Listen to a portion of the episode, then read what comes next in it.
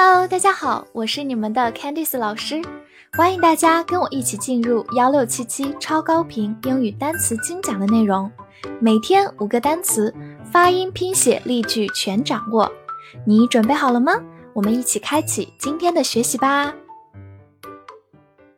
今天我们来到第一百七十三天的内容，我们来看一下五个单词：pence，p e n c e，pence p e n 发 pen，c e 发 s，pence，它是英国货币单位 penny 的复数形式，意思是便士。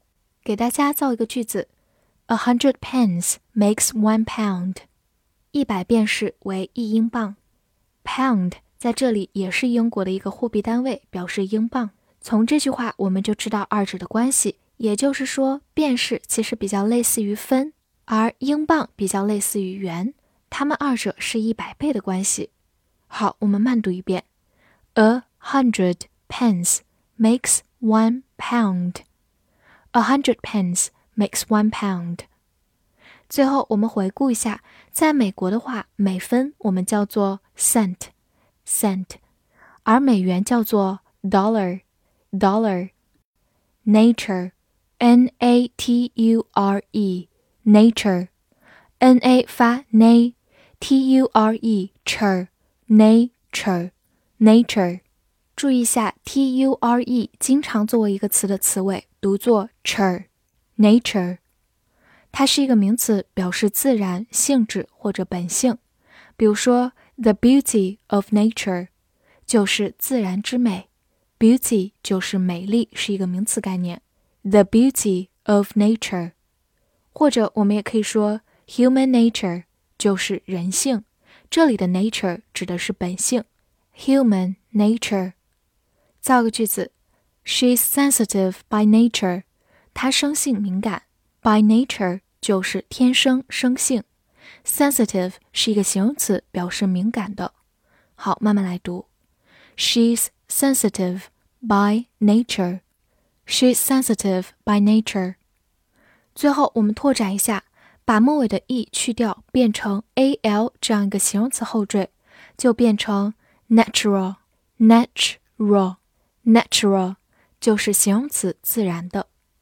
book，b o o k，book，o o 字母组合发短音 o，book，它首先是一个名词，表示书、书籍。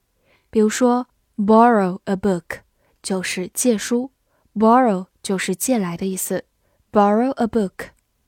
与之相对应，还书叫做 return a book。return 就是返回还，return a book。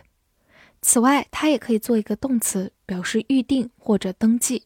比如说，book a ticket 就是订票，book a ticket。或者你也可以说 book a seat，就是订座位，seat 就是座位的意思。 好，我们来造个句子。I'd like to book a table for two。我想要订一张两人餐桌。大家在平时打电话给餐馆定位的时候，可以用到这样一个动词，for two 表示为了两个人。好，慢慢来读。I'd like to book a table for two. I'd like to book a table for two. Report, R E P O R T report，r e 发 re，p o r t port，report，report，它是一个名词，也是一个动词，表示报告或者报道。比如说，news report 就是新闻报道，news report，或者也可以说 weather report 就是天气预报、天气报告，weather report。造个句子 ，I reported this accident to the police，我向警察报告了这起事故。这个句子当中，report 就用作一个动词，表示上报、报告。accident 就是事故。好，慢读一遍。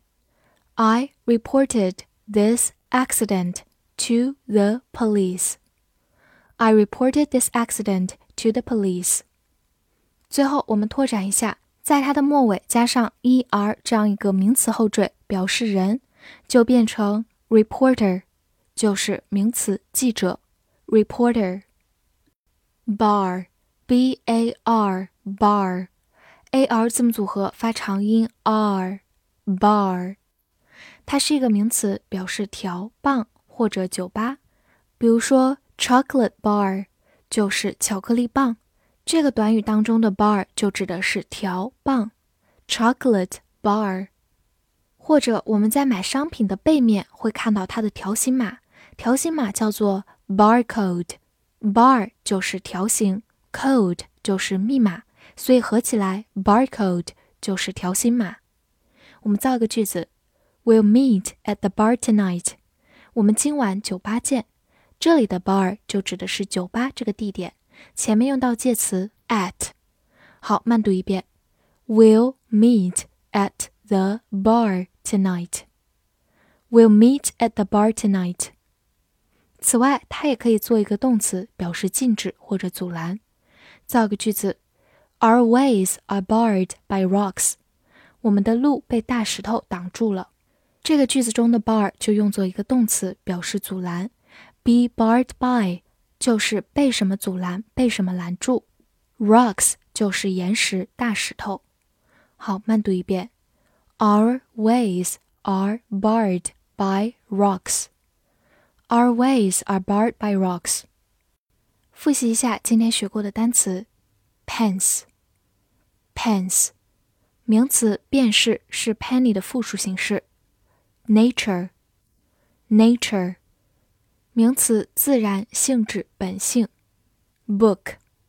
book，名词，书籍，或者动词，预定、登记。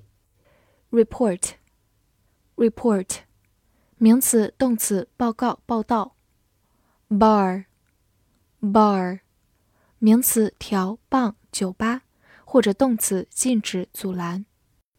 今天的翻译句子练习：我们想订一张桌子在酒吧，为了三个人。我们要写一份报告，关于自然之美。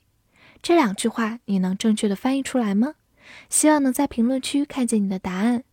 欢迎大家每天都来打卡哦。See you next time.